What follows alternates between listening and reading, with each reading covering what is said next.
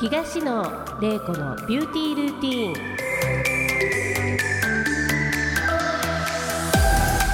こんにちは午後のひとときいかがお過ごしでしょうかえー東野玲子のビューティールーティーンの始まりです、えー最近久々に手料理を作った東野玲子なんですけれども仕事が忙しくなって料理をずっと封印してたのですがたまたま作る機会があってハンバーグを1年ぶりぐらいに作りましたなかなか久々の調理であのーまあなかなかどうして手早くできたんじゃないかなと思いますまあ、たまに料理をしたりすると気分転換になりあの楽しかったなっていうことになるんですけどもただ片付けは結構苦手なんですよね世の中のママさんたち本当にいつもリスペクトしますお疲れ様ですはいでは本日東野玲子のビューティールーティンスタートですこの番組は株式会社コージーの提供でお送りいたします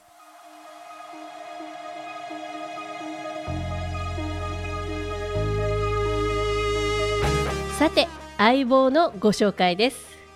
高級イタリアンに連れて行ったらかなり食べ過ぎてトイレから帰ってこなかった、えー肉食系美容系 YouTuber の車谷せなくんのご登場ですせなくんどんな紹介ですか。いやこれからなんかはいはいいろいろあったことをこはいはいの最初のつかみでい。言ってしまった方がちょっとおもろいかなと思って、ああ。 いや面白いけどいやまあその通りなんですよね。連れて行っていただいてねこの前そうそうそのくだりをちょっと話してほしいなと思ってはいはいはいよろしくお願いします。どれだけ食べたもうびっくりするぐらい食べましたよね僕。食べたもういやなんか欲張りすぎちゃって、うんもうねいろいろ出て自分で選ぶ式なんですけど。そうなんですよ、うんなんか前菜なら前菜で20種類ぐらいのところからこうピックアップして選ぶような料理でそこでほぼ全種類食べたよねいや本当にもうほぼ普段あんな食べない小食で知られる僕がもう欲張っちゃって欲張っちゃってほぼ食べてもうトイレに何回も行 って帰ってこないっていそううですごい玲子さんに心配をかけてしまうという本当大丈夫って言っていやーちょっととか言って美味ねしすぎてやばかったです本当によかったなんか緊張しすぎてそれこそなんかそれでお腹痛くなっちゃったんかなと思っいやいやていやいやもう美味しすぎて食べすぎて本当もう恥ずかしいですなんか普段美味しいもの食べてないっていうのがバレたなっていういやそんなことないでしょいやいや高級マンションに住んでるっていやいいうやこう噂を聞いてますが もう本当に細々と生きてますからよ僕くは言いますよいや本当ごちそうさまでしたたありがとうございますとんでもないですまたまたよろしくお願いします 今度はじゃあお肉でいきましょうかお肉でもうおはい肉大好き、本当ですかえもうお肉しか食べたくないぐらいお肉大好きです僕でも本当細いよね一応体型は気にしてるんですよねやっぱりその美容系 YouTuber っていうこともあるので、うんうんうんその辺やっぱ説得力って一番自分自身だと思ってるんですうよ、んうんうんうんだからそこは好きなもの食べたりはするけど最低限どっかで落とすとかえ運動とかダイエットとかしてるのそれはしますよ常にえーもちろんすごいやいじゃなかったらやっぱりなんかそんな偉そうなことを YouTube では言えないですもん確かにでも私ダイエット系の YouTube 見たわ YouTube あ見ました見たななんだっけ11キロええ水しか飲まなかったっていう回なかったありますあります一番最初の動画ですねそれこそえそうな一番の最初の動画で、まあ、バズりに行かせようと思って、で、まあ、いろんなダイエット動画あるけど、うんいやあんなの僕嘘じゃんと思っていて、うんあんな体重計あの適当になんか軽くしたりしてるだけじゃんとか思って、うんそれに対していや僕は本気でやりますと僕はこれくらい痩せられますっていうのをちょっと一本目やったら本当にありがたいことにすごい再生していただいてあれって水だけ何日飲まなかったのえっとどれくらいだっけななんか結構まあまあ水しか飲んでいなやいっていう野菜は食べたんですよあそうな野菜んだ食そうべなるんだ量とあとタイミングとかはコントロールしてめちゃくちゃでも運動してだって骸骨みたいになっていいやよてかったですよねでも僕ねもうあの時気づかなくて骸骨になってそうるなんで自すよ分がもうだから YouTube もありがたいなと思ったのが視聴者の皆さんがもう僕がどんどん痩せてったりするのをやっぱ指摘してくださるんですよ、うんでも僕その最初はいや何言ってんだよみたいなもう本当口悪いんですけど、うんいや太ってる人が悲願でんだなとかっうてん正直思ってたんですよ、うんだけどあそまれりにも口悪いわ失礼しましたで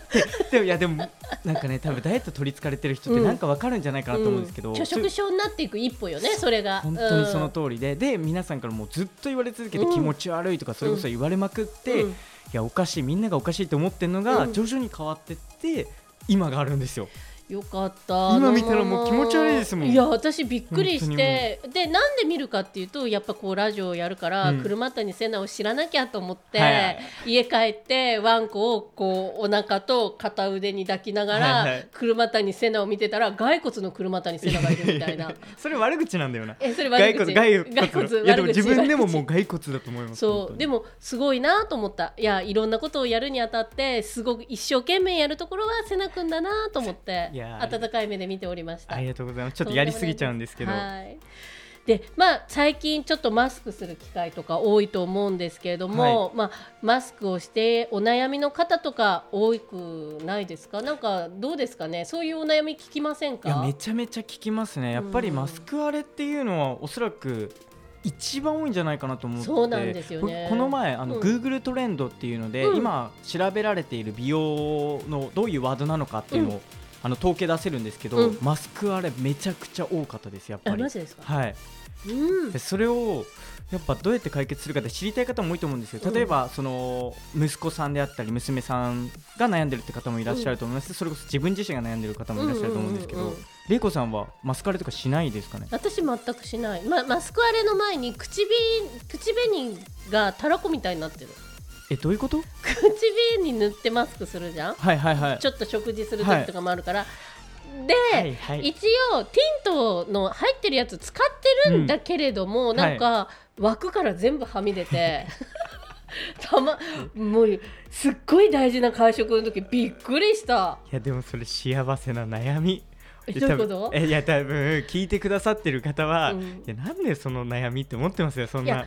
やこうまあそうね、マスク荒れで肌がすごい荒れちゃってそれこそ毎日ですよ毎日ニキビとか真っ赤になってて人と会うの嫌だなって思ってるんですよ、うん多くの方はうん玲子さんなんて秒殺で解決できますよそん なのそう老けはいいじゃんそうもうでもそういうお悩みある方はもうぜひ R スタイルビューティー麻布十番店に来ていただいて、もう私がカウンセリングでバシッとさせていただいて綺麗な施術をさせていただきますすぐ解決できますかすぐ解決できますおーあじゃあもう本当にじゃあそこ行った方がいいですね変に、なんか高いスキンケア買うっていうよりもうん、まあでもとにかくここってアクネ菌もね、うんやっぱつきやすい、うんで皮脂が、まあ、菌をこうたくさんこう増量していくんで、はいやっぱ綺麗に洗ってあげるただゴシゴシ洗っちゃうと大切な皮脂もうんなくなってしまうっていう感じですよね。そうですね難しいですねそこの皮脂コントロール、うんただやっぱマスクで荒れちゃうっていうのは、うん換気が単純にできてそなうくて、で衛すよね生面が悪くなるので、うんもう本当今からできることとしては、うんマスクをあの外すっていう作業を面倒くさがらずその、まあ、出かけても、うん行ってる先々でやって、で僕がおすすめしてるのはマスクの、あの除菌スプレーとかも今たくさんあるのでそういったものからまずはやった方がいいなと思います。私ね布マスクあんまり勧めない人なんですよ。はいはいはい、でなんでかっていうと洗えるからいいとかって言われてるんですけど、実は私あのポッケの中に替えマスクあのすあの捨てるマスクね、はい、あの紙のやつっていうか捨てるマスクを、まあ、何枚か持っていてその要所要所で捨てていくんですよそれが一番いいですね。わ本かり当まにすわかりますわかります。で今マスクそんな高くないじゃないですか、うん安くなってますねうんなんか50枚セット60枚は100枚とかあるじゃないですか、あれを買ってもう捨ててってますこの前50枚で300円ぐらいで売ってまえした。ー、マジですごいでマスクって正直その今マナー的なところもまあ大きいじねゃまなあいですねくか、し正直ゃみとかね、はいうん、だから持ってなきゃいけないんですけど、うん安いやつで僕はいいと思うんですよいいと思うまあ、だから紙マスクで安いやつで、いいと思うでもう本当捨てちゃって新しいの1日の中でもうそれこそ3回とか4回とか買えるぐらいが一番いいですよね、なんでそれベスねトですねそうなの布マスクいけないかっていうとこのうんマスクの外側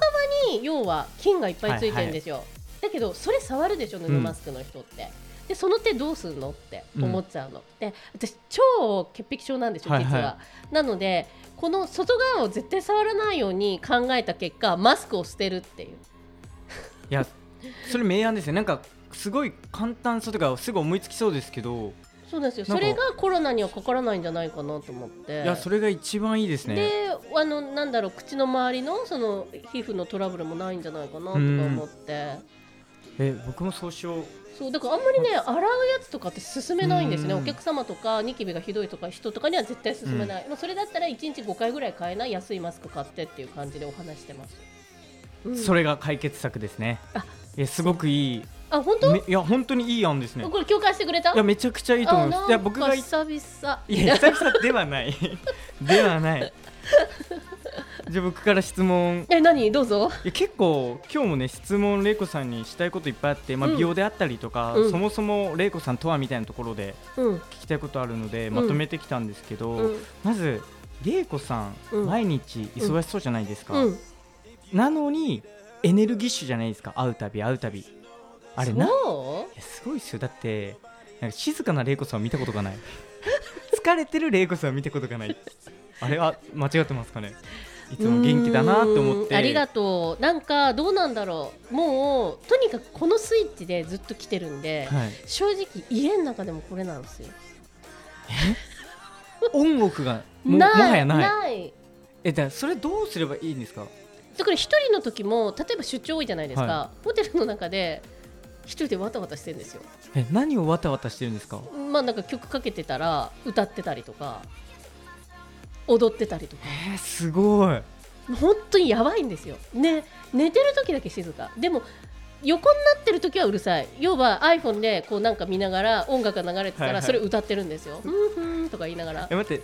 寝ることはあるんですね寝ることはああよるかったよかった、寝ることはありますなんか疲れてたり移動の最中は寝てますああよかった私だから移動で寝るタイプなんですよ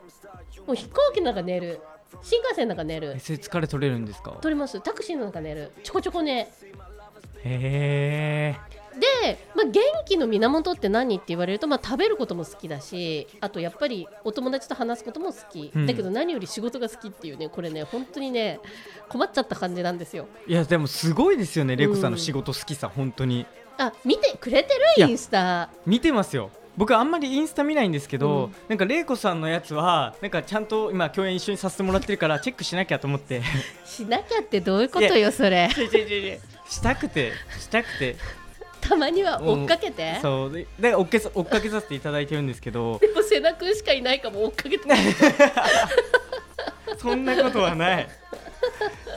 けどだからそれを見ても毎日忙しそうでいやすごいこの疲れないのかなと思ってたんでちょっと疑問だったんですけどやっぱなんかうんなんかやっぱ玲子さんって多分作りが違うからなんか解決しないですね僕の中であ真似は言できないいもんますよね、うんなんかどうしてそうなるんですかっていう質問に対して答えると、はみたいいやなそうそうそうそう共感でき ないし参考にならなもうい参考に全くならないですみたいなその東の玲子だからできてるんだなっていうどうなんですかねでももともとすごく私うんセンシティブな人だったので、え考えられないでしょい小学校とかやっぱすごいセンシティブで、ー、はいなんかすぐしょげちゃったりとか、えー、想像できない本当になんいつからか開花されたって言ったらやっぱり中学校の時に相当ぐれたんでえー、えヤンキーだったの喧嘩にあ明け暮れる毎日みたいでないやそんなヤンキーではないですけど、はいその喧嘩とかじゃないですけど本当にいわゆる非行少女でしたねじゃあ今のその金髪ヘアにされたのもその時の名残っていういいや間違いないよね違うでし違ょう違う気分転換ですよね気分転換気分転換前回のラジオちょっとねそのなんで金髪にしたか見ていあの聞いていただけ ればもうぜひ聞いてください。え、レイコさん今スキンケア何使ってるんですか。あ私は自分のサロンで取り扱っているルビというものとあと自分であの開発したレアというものですやっぱね。自分で作ってると自分のが一番いいからこそ作ってるから使ってるってことですよね。う。そうあの取り扱いしてるのも好きだから取り扱いしてる、そこはねすっごい私こだわってるので、うんどこのさ、ね、メーカーさんにいろいろ売られるんですけど、うん話くるしいっぱいね、でこれ安く仕入れれるよとかいろんな話くるんですけど、うんものすごい申し訳ないんですけど気に入らなかったら一切うちは仕入れないっていうそのポリシーはすごいあっとて言ってますよねそはいれ。、もうそこそれで信用信頼が得れうたん。感じなので、そこはすごく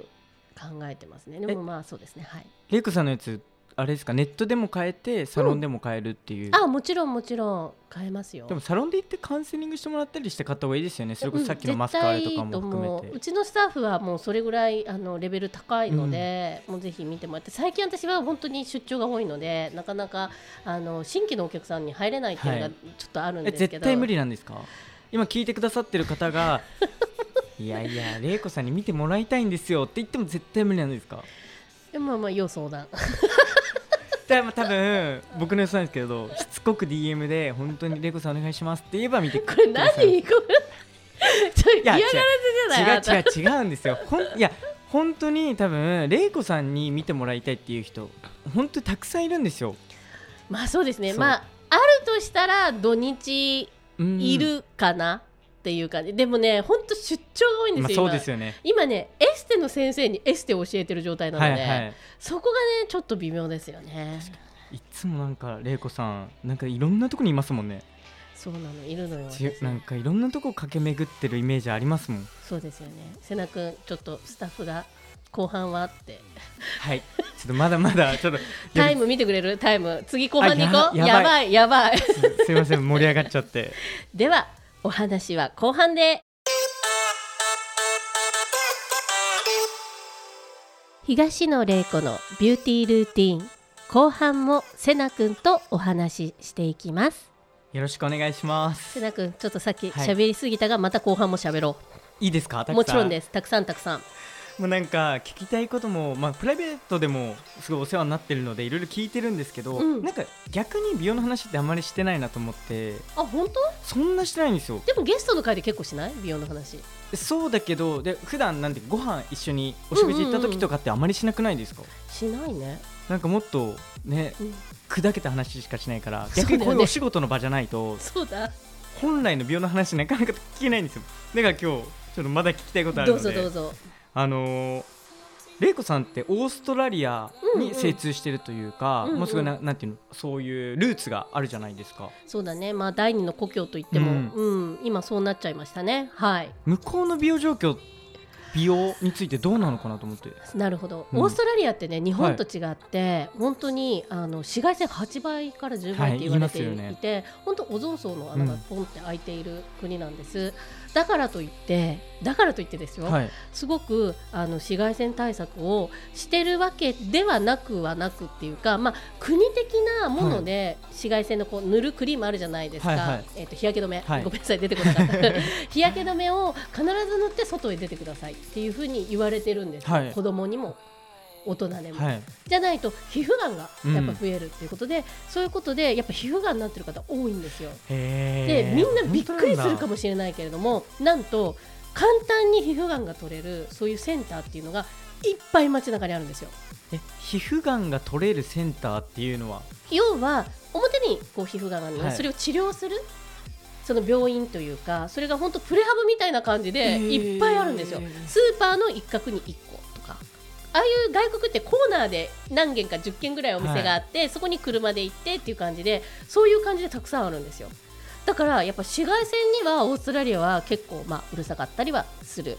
ただじゃあだからってすごい気をつけるって言ったらもう日焼け止めを塗ることぐらいしかしないじゃあ何を美容でやっているかっていうとどちらかというとナチュラルライフ、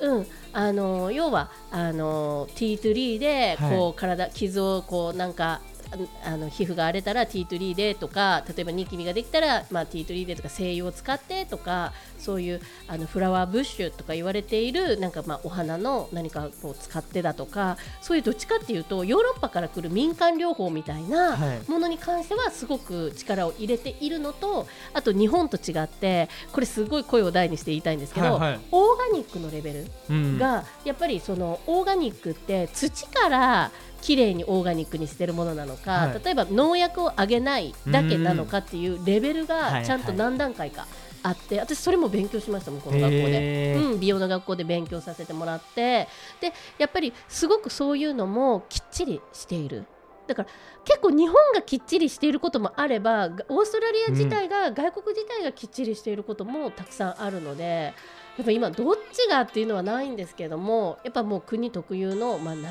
ナチュラルライフっていうところにすごく力を入れてる国かなっていう。確かにうんオーガニックで言えば、日本ってめちゃくちゃ遅れてるって言いますもんねそれこそ遅れてると思う何か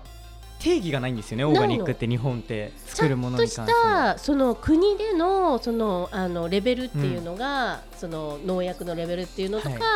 ゃあどっからなのっていうスタート地点もないし、例えばお魚もそうだし、うんだから変な話オーストラリアのあのメルボルンってすごいスーパーすごい綺麗なねマーケマーケットがあるんですよ、どっちかっていうとイタリアに似てるんですようん街並みが。でそこに行って大きなマーケットに行くと例えばお魚でもこれは安全ですよとか。はい八百八百屋さん行ってもこれはこここのオーガニックの認定を受けてるとかうーんもうちゃんとレベルが違っていて、え豚さんのお肉で面白もいあのくるみを食べてるどんぐりのを食べてる豚さんですよとか、農薬使ってない餌を食べてますよとかいろんな基準があるんですよ。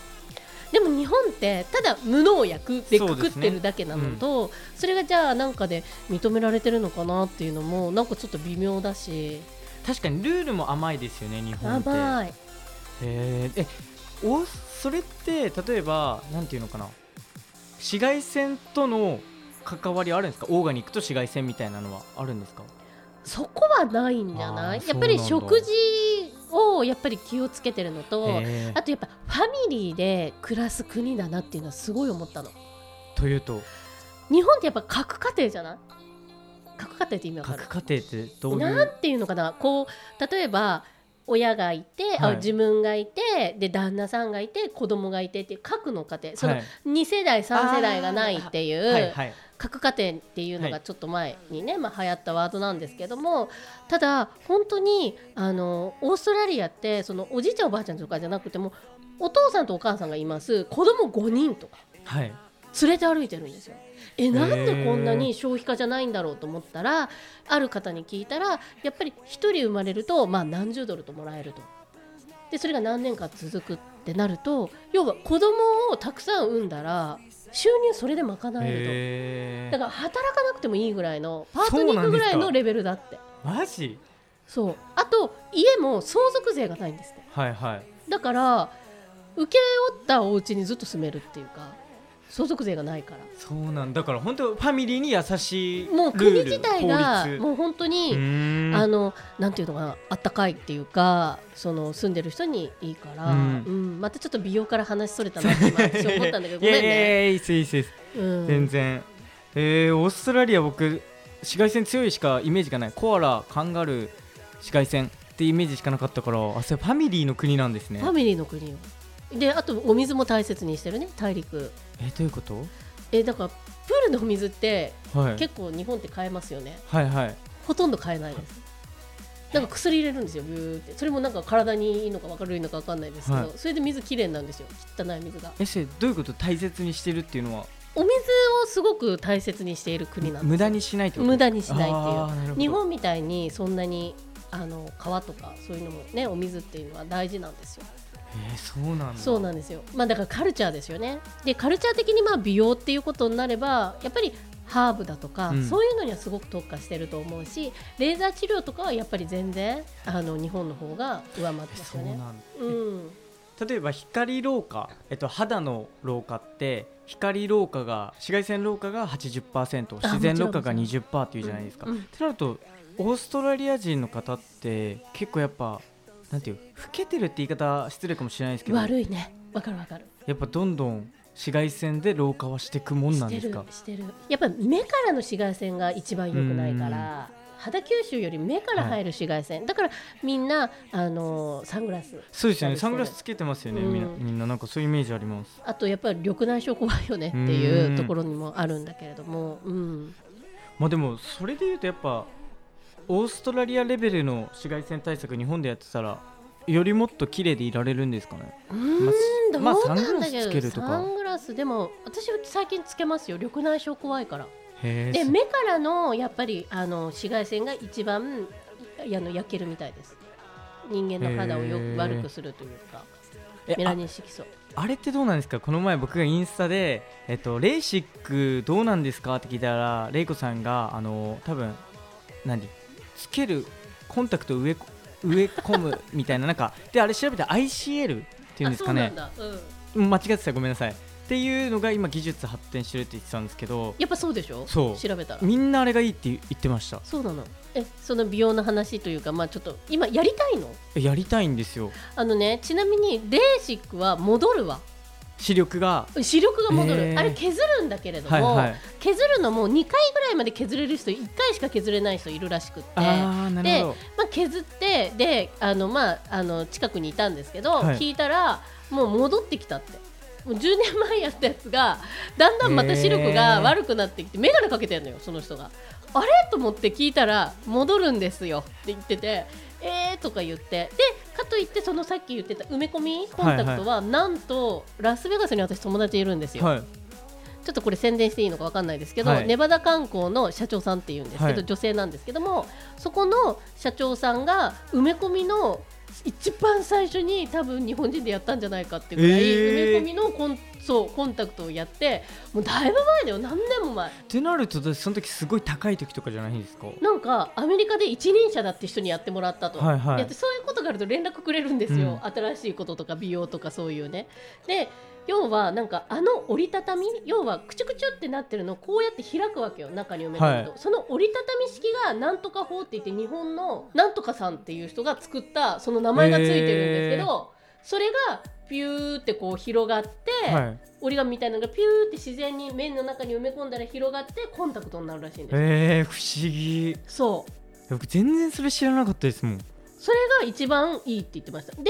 いつでも変えられるんだってそれはでもレーシックは削んなきゃいけないからそっ目かそっかに負戻らないですも担んねはあるけれどもそれをピュッて抜くことができると、すごくないすごすぎるえちょっといいお医者さんでなおかつちょっと安めのところを紹介してほしい ですいやレイコさん何でも人脈があるじゃないですかまあね、まあ、ぜ聞いひとくお願いしし、ますまあ、自分がやったことはないからお医者さんはどうなのかよくねあって整形外科紹介してくださいって言われるんですけどあー自言分わがれやそうってないから、はいはいどこがいいとか答えられないんですよ。ただ、まあ、いいって言われているところはご紹介するけど何、なん、かあったら私のせいにしないでねっていつも まあそ うですよそうなりますそようそう私ね確かにがねやっててよかったらなんかすごく言えるんだけ確かにど。まあ、紹そ介はれできプる、ラス安くってついたらまたちょっとね先生のランク下がるんちゃうって思っちゃうんだけどねえーででもなんかないやそケチっちゃダメですよねこういうのは私体のことだし絶対ケチんないいやでも僕レイコさんみたいにお金ないもん何言ってんの売いやれっ子 YouTuber だねいやいやいやで、はい、また他にちょっとご質問等ありますか いやめちゃめちゃあるんですけどもう終わりもう一個いいですかじゃあもう一問ということなのでもう一問お願いしますはいそしたらまあ美容と睡眠って大事っていうのはもう普通のことだと思うんですようんでも玲子さんってさっき言ってたように移動時間に寝てるとか言ってたじゃないですか寝てるその辺ってカバーはどうやってしてんのかなっていうだ寝てない分肌があの成長ホルモンその時出てないとかってあるとしてそのそれをなあんか言カっバーちすゃるいまためにした何してる私かな最近再生因子の、はいはいあのーサプリ飲んでるんですよなるほどいわゆる成長因子ですよね、成長因子があの230種類入ってるって言われていへるーもすのごをっ飲んだり打ったりちょっとまだ最先端の美容なので、はいはい私ちょっとあんまり皆さんにまだ話してないんですけど、はい今打ったりもしてますねこの前人の2倍打ちました一気にえやっぱ全然違いますかそれが最近分かったのが足って冬になると春になるとちょっとかきむしったりするんですよ乾燥して、腕とかわかりますでちょっとこうかきむしった怪我の後ってなかなか治んないんですよ足のうん昨日かなお風呂ゆっくり入って見てたら治ってるの全へ部ーそれすっごいびっくりしたてきめんしてるわと思って、いや怖いもうでそういう時代ですねそういう時代で最近私思ってるのはもうエイジングバッグだと思ってるから、はいいはつか背中を越そうと思ってるから ね金の財力を使ってやっぱり最後は玲子さんの財力なんいだやよやないいやいやそんなにないけれどももう全部美容に使っちゃってなんか美容だけで年ばっかり取ってみたいな感じになっちゃってたらどうしよう瀬名君助けてでもあれですよねもうアンチエイジングではなくエイジングバックだとエイジングバッグもう若返ってくんだっていうそうそうえー、それもうちょっとなんていうか一般的になってきてほしいな本当になんか、いわゆるうちにもそのサプリ置いてあるんですけど、はい細胞美容がこれからは、あの進んでいくと思いますよだからそれもみんなができる低価格になってくるんではないかなっていっぱい淘汰されるとそういう風になってくるあんでねそうですねその辺まあ玲子さんが第一線で頑張ってくれたら安くなるってことですよねいやいや瀬名くん頑張れ次世代だ よ僕もじゃあ頑張ります瀬名さんありがとうございますありがとうございいましたますはい今日も喋りすぎてしまいましたが、えーこの番組東野玲子のビューティールーティン終わりにしたいと思いますそれではまた次回この時間にお会いしましょうこの番組は株式会社コージーの提供でお送りしました Show me all the places I've never known.